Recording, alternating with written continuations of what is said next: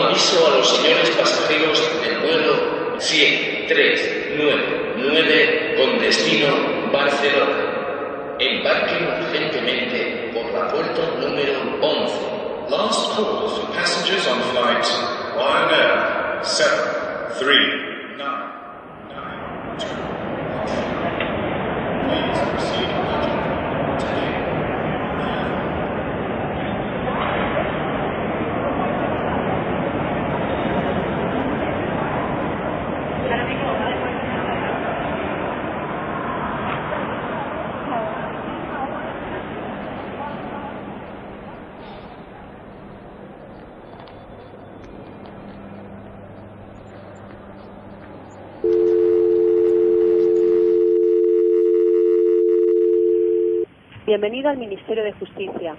Si su llamada está relacionada con el certificado de delitos de naturaleza sexual, pulse 1. Si su llamada está relacionada con la consulta de expedientes de nacionalidad española por residencia, pulse 2. Si su llamada está relacionada con otra consulta, pulse 0 o espere.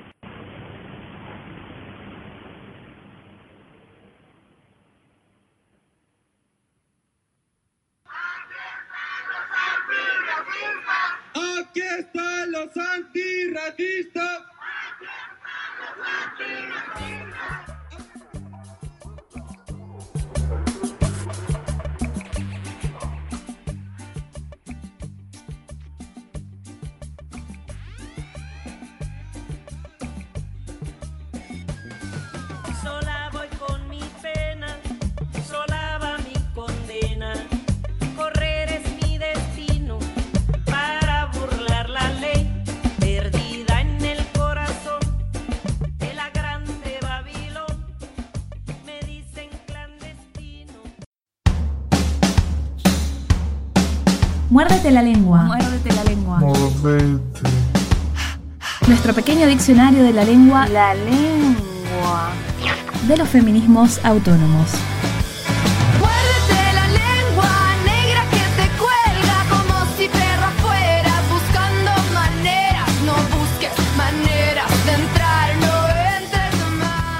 La interseccionalidad es una teoría que cuestiona la homogeneidad del concepto mujer y que pone de manifiesto las maneras en las que cohabitan en cada una de nosotras identidades múltiples.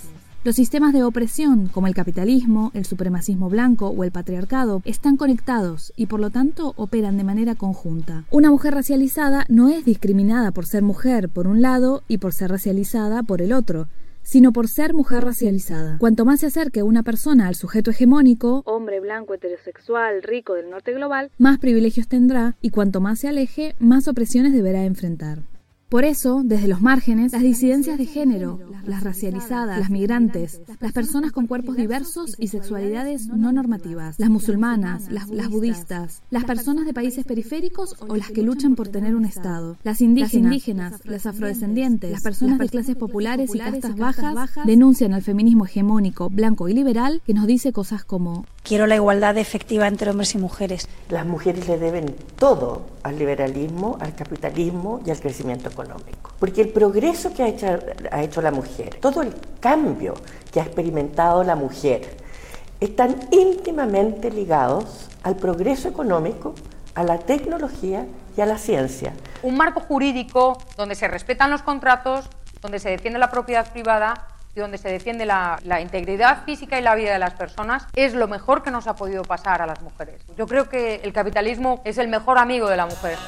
La interseccionalidad nos ayuda, por lo tanto, a entender las identidades como espacios de empoderamiento, en conversación y disputa permanente y a construir feminismos que nos interpelen a todas.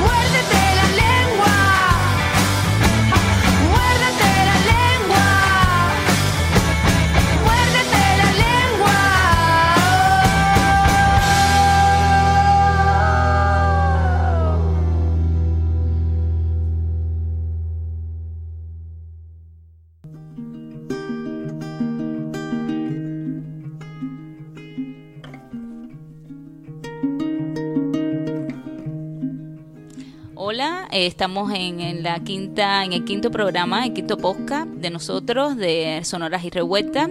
Estamos en el eje eh, de fronteras y hoy estuvimos cubriendo un evento eh, muy interesante, muy, digamos, polémico, muy diverso eh, que se llamó Feminismos Antirracistas. Estuvimos en el espacio de Eva y ahora estamos compartiendo con varias de sus protagonistas que, fueron parte de las diversas mesas de trabajo. Entonces las quiero saludar y las presento eh, eh, a cada una y, estoy muy agradecida que forman parte de este podcast. ¿no? Tenemos a Katy Soluzano que estuvo en la mesa de trabajo y economía y forma parte del Comité de Migrantes Racializadas 8M. Hola Katy, ¿cómo estás? Hola Yaneris, encantada de estar aquí. Efectivamente, soy parte de la Comisión Estatal de Migración y Antirracismo y también como migrante eh, participo en varios colectivos de apoyo, sobre todo a mujeres en condiciones de extrema precariedad, como son las mujeres trabajadoras del hogar y los cuidados.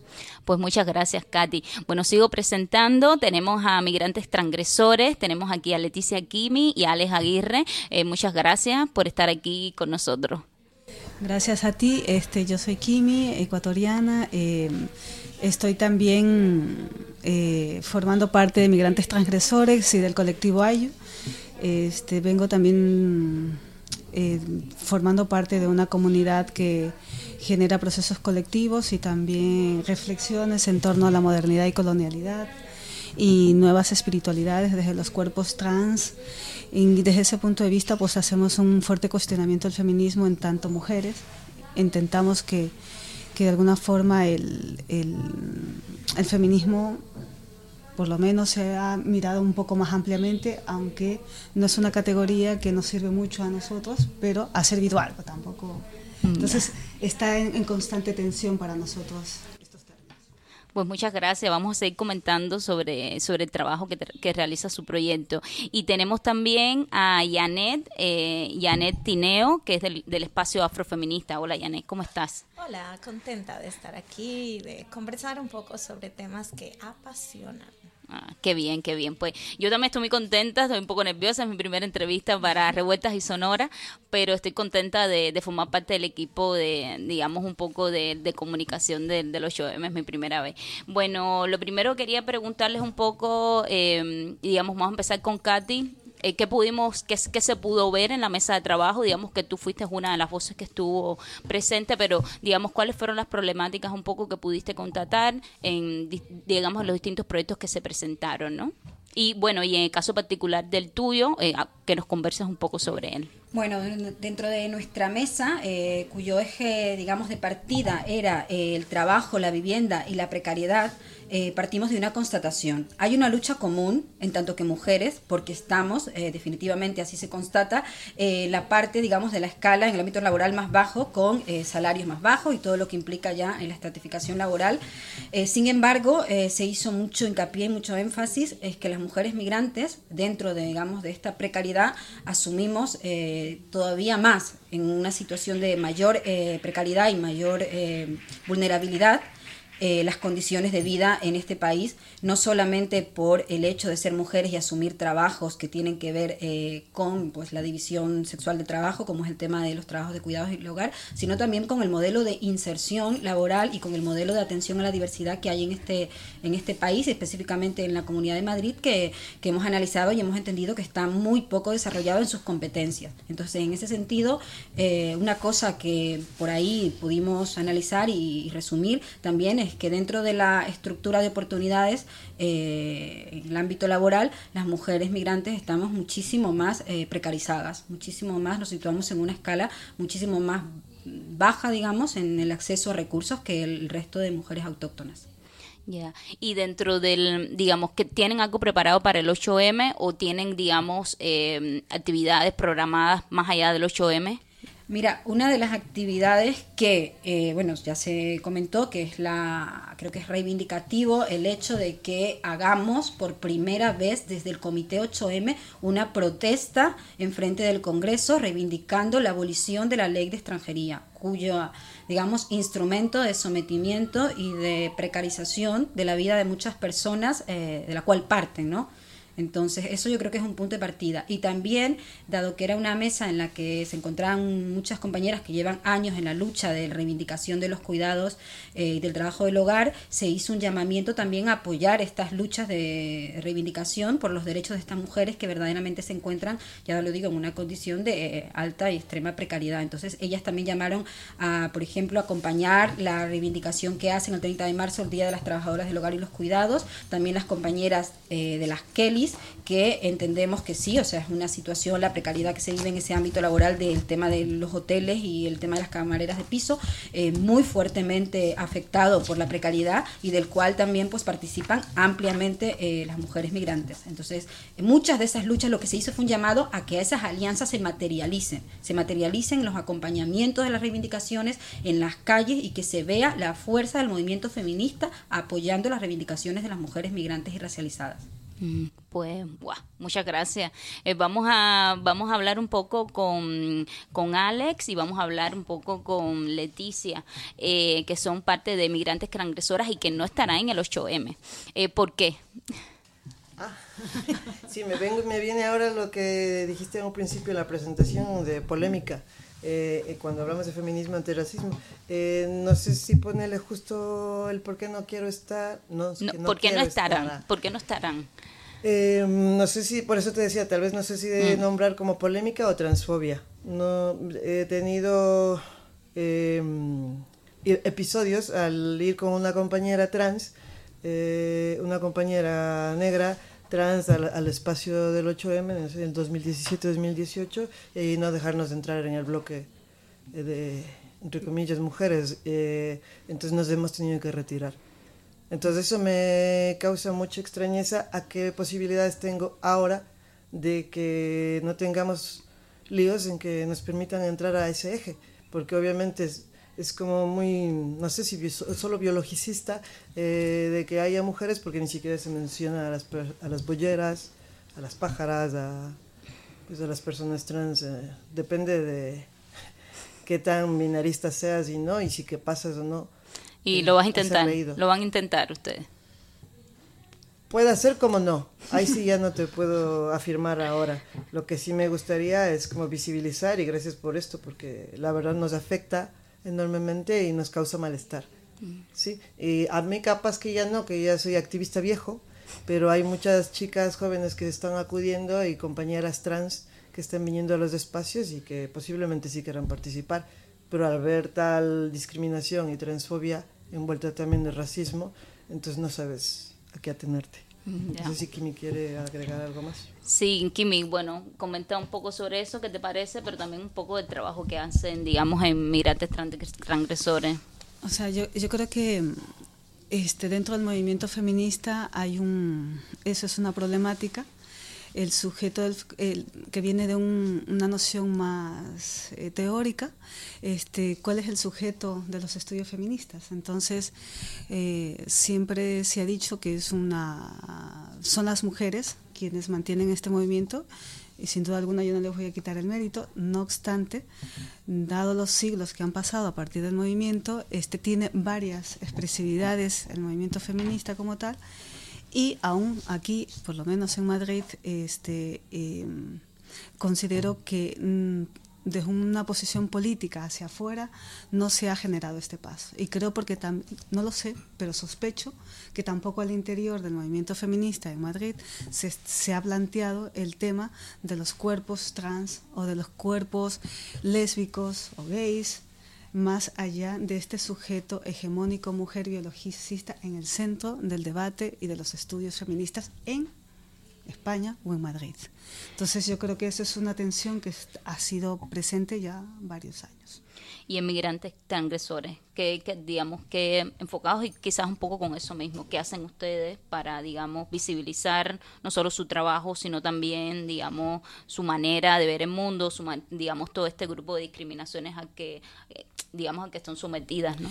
Eh, este, no exactamente en el movimiento del 8M, hemos dejado de participar los años anteriores. No sabemos si participaremos este año como migrantes transgresores, sale, o sea, sin duda va a salir un grupo racializado, pero así como, como que nosotros como trans, eh, no, o sea, no sabemos si vamos a armar un grupo, un eje como lo hemos hecho en otras ocasiones, también haciendo una crítica al interior del grupo Transmaricabollo o disidente sexual del 28J, donde en el 2017 precisamente irrumpimos la mani eh, de personas LGBT solamente blancas o grupos alternativos solamente blancos con un potente grupo antirracista al interior del movimiento de disidencias sexuales. Entonces, este, esto es una tensión que está allí, este, no es una cuestión resuelta eh, y por lo tanto... Em, yo creo que dependerá en su momento de nuestras fuerzas dinámicas para aguantar un posible rechazo dentro de una manifestación tan grande. Entonces, eso. Pues Janet, eh, quería, quería, tú formas parte, formaste parte de esta mesa de racismo institucional y quería empezar, digamos, un poco que, porque digamos nuestro público es variado, es heterogéneo, un poco que nos definiera qué significa racismo institucional, cómo, digamos, eh, lo, lo, podemos definir, digamos, de manera breve, de manera, digamos, que las que las personas se sientan, digamos, eh, como lo que comprendan, ¿no? Un poco la magnitud de esto.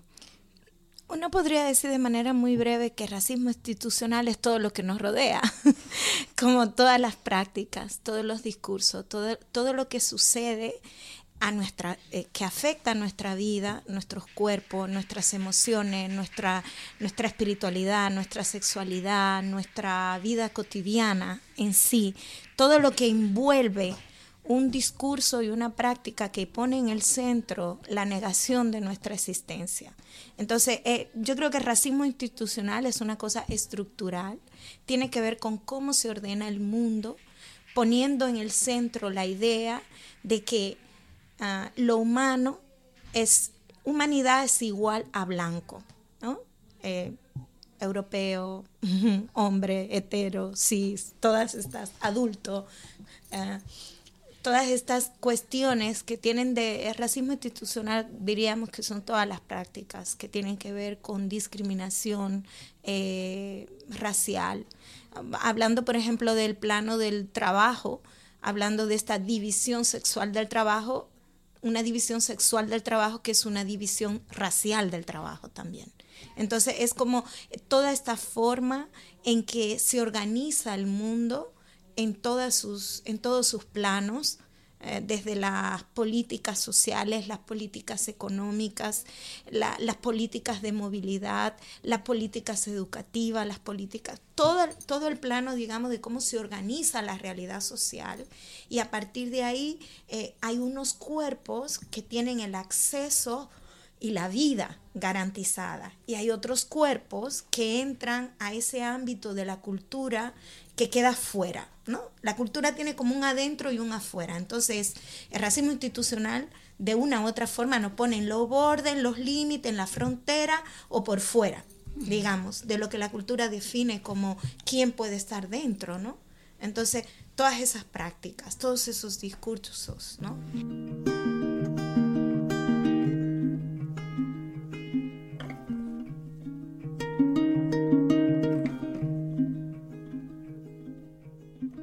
Eh, a mí algo que me llamó la atención en esta mesa es el tema de las alianzas, que digamos tú un, poco hablaste sobre eso, ¿no? Hasta qué punto, digamos, eh, diversos o un, grupo de grupos, digamos, grupos racializados pueden establecer alianzas con otros grupos. ¿En qué momento em, se pueden efectuar estas alianzas y qué condiciones deben haber para que ellas existan o se establezcan?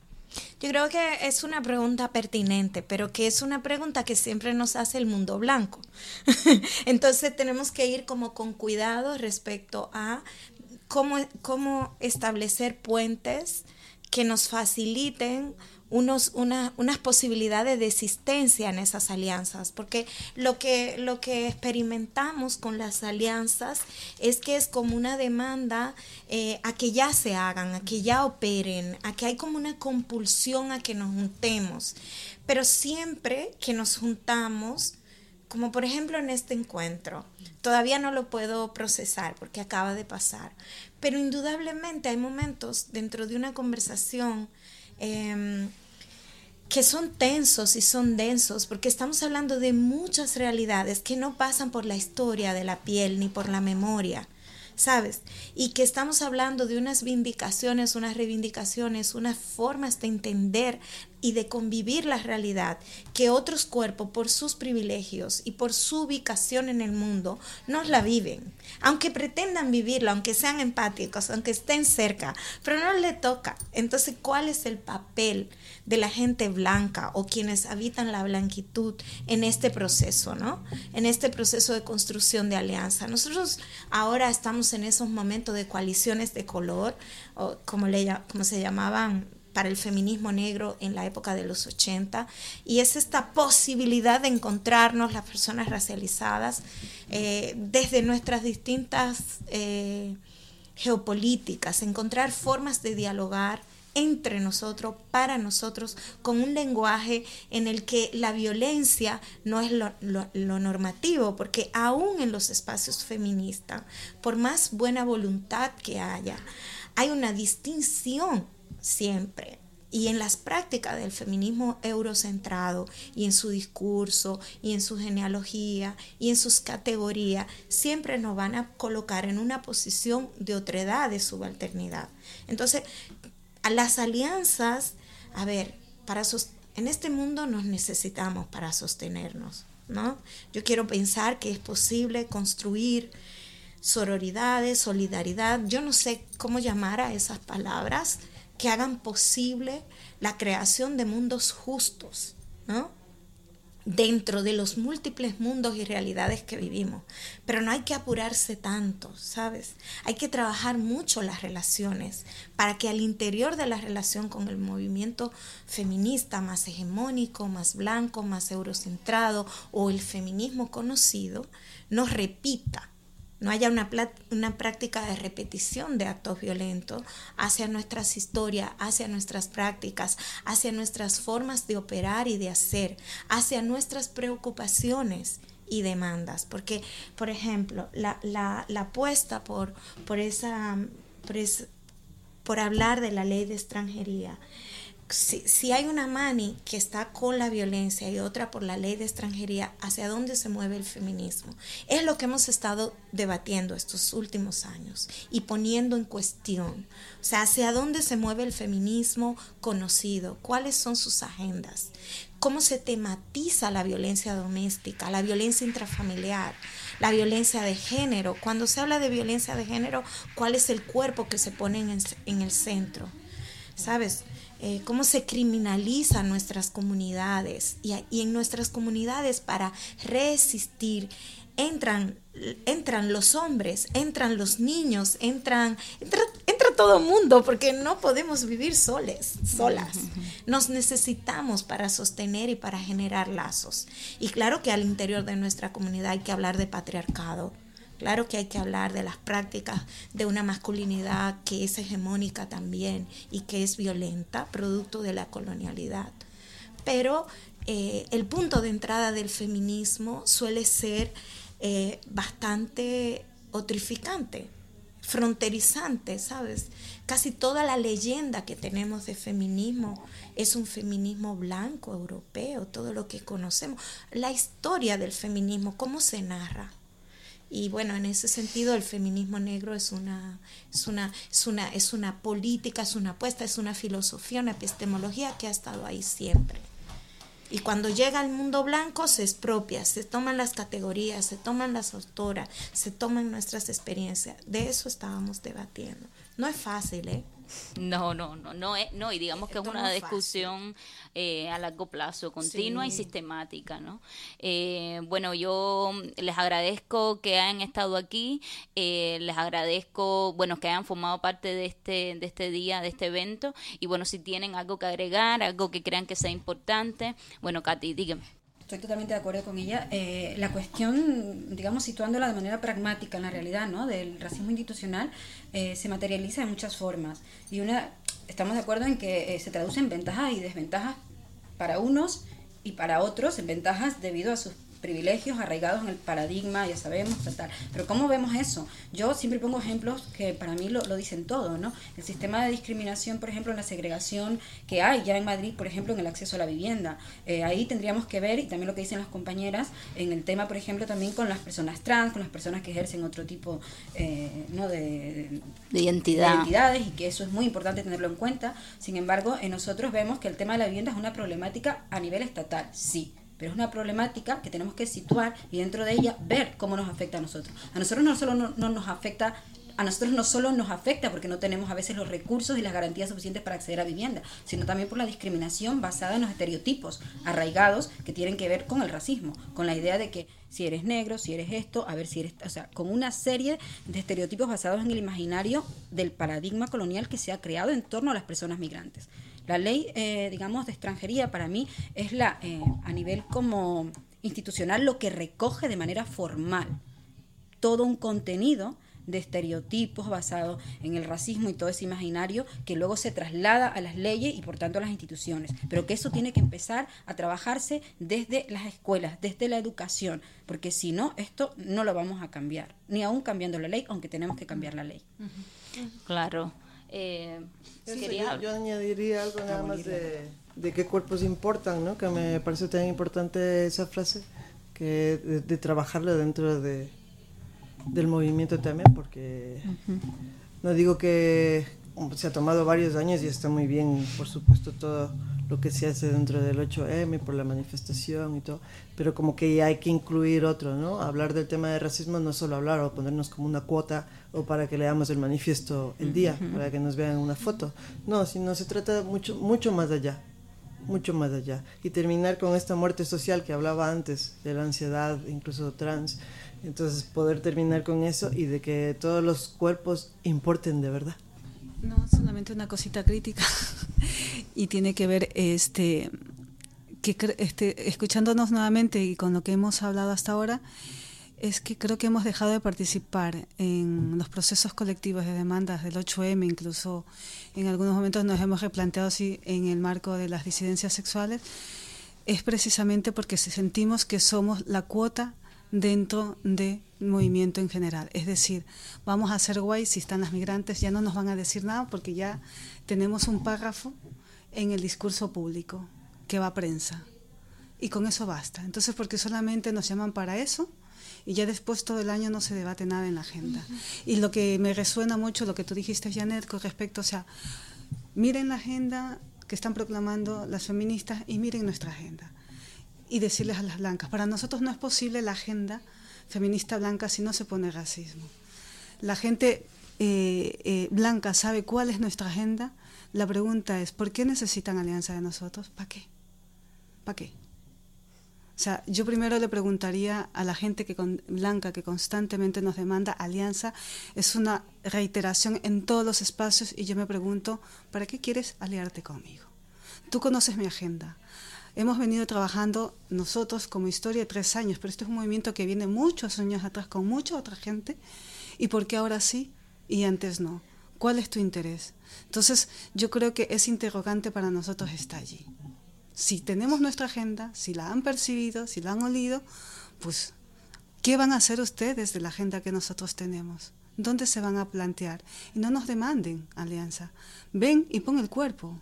O sea, ¿qué más quieres saber de las alianzas? Preguntaría yo al movimiento feminista. Bueno, eh, es un debate Eh, es un debate que está, digamos, eh, bueno, que tiene continuidad, porque digamos que las luchas continúan. Y les agradezco nuevamente, nos hemos extendido un poco, pero estamos muy contentas de que hayan aceptado a, ser parte de, nuestro podcast, eh, Sonoras y Revueltas. Y las convido, digamos, a que nos sigan en nuestras redes sociales, Feminismos Madrid. Y bueno, muchas gracias de nuevo y nos vemos, nos vemos pronto. Gracias, gracias. gracias.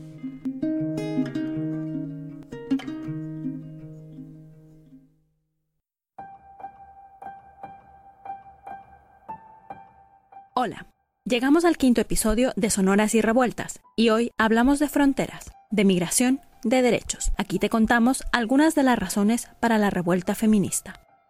Hacemos esta revuelta para que se reconozca y garantice el derecho a migrar como parte de los derechos humanos, porque miles de mujeres nos vemos obligadas a dejar nuestro lugar de origen por causas económicas, sociales, políticas, ambientales o conflictos armados, o debido a políticas coloniales, neoliberales y racistas del norte global. Hacemos esta revuelta para que cese la criminalización policial de las personas migrantes y de las mujeres en las luchas sociales antirracistas, para que podamos hacer nuestra vida cotidiana sin temor a identificaciones, redadas o detenciones arbitrarias. Hacemos esta revuelta porque la política de cierre de fronteras expone a mujeres y niñas en constante tránsito a una mayor vulnerabilidad siendo forzadas a cruzar por vías inseguras, sufriendo una violencia sistemática, violencia sexual, semiesclavitud, trata y tráfico de nuestros cuerpos. Hacemos esta revuelta para que se pongan fin a las devoluciones en caliente y vuelos de deportación, y para que se garanticen los procesos y protocolos de atención a solicitantes de asilo y refugio, especialmente a menores de edad, mujeres embarazadas, lactantes, personas LGTBI y mujeres víctimas de violencias machistas y de trata. Hacemos esta revuelta para regularizar inmediatamente la situación administrativa de todas las mujeres víctimas de trata, para que se garantice la máxima protección legal. Hacemos esta revuelta para que no nos veamos sometidas a una burocracia que dilata los tiempos necesarios y prolonga nuestra situación irregular, mientras se nos expone a una condición de eterna espera, de exámenes para demostrar nuestra adaptación a una sociedad donde se fomenta la exclusión, cuando muchas veces somos nosotras el sostén de esa sociedad con nuestra fuerza de trabajo o nuestra aportación tributaria.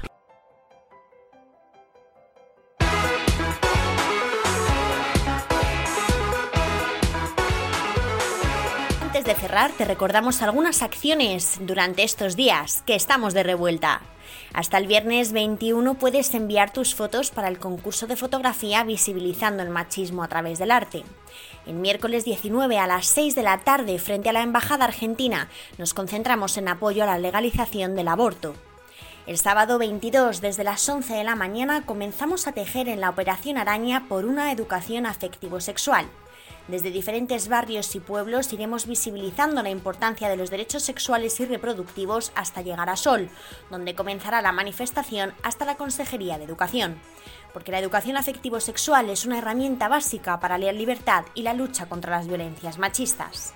Toda la información está en nuestras redes Feminismos Madrid. Nos quieren separadas, pero nos tendrán unidas, porque sin nosotras se para el mundo. Te esperamos la próxima semana en Sonoras y Revueltas y si te apetece participar, escríbenos al 622 735817. Gracias a todas las compañeras que hacen posible esta revuelta feminista. Seguimos tejiendo.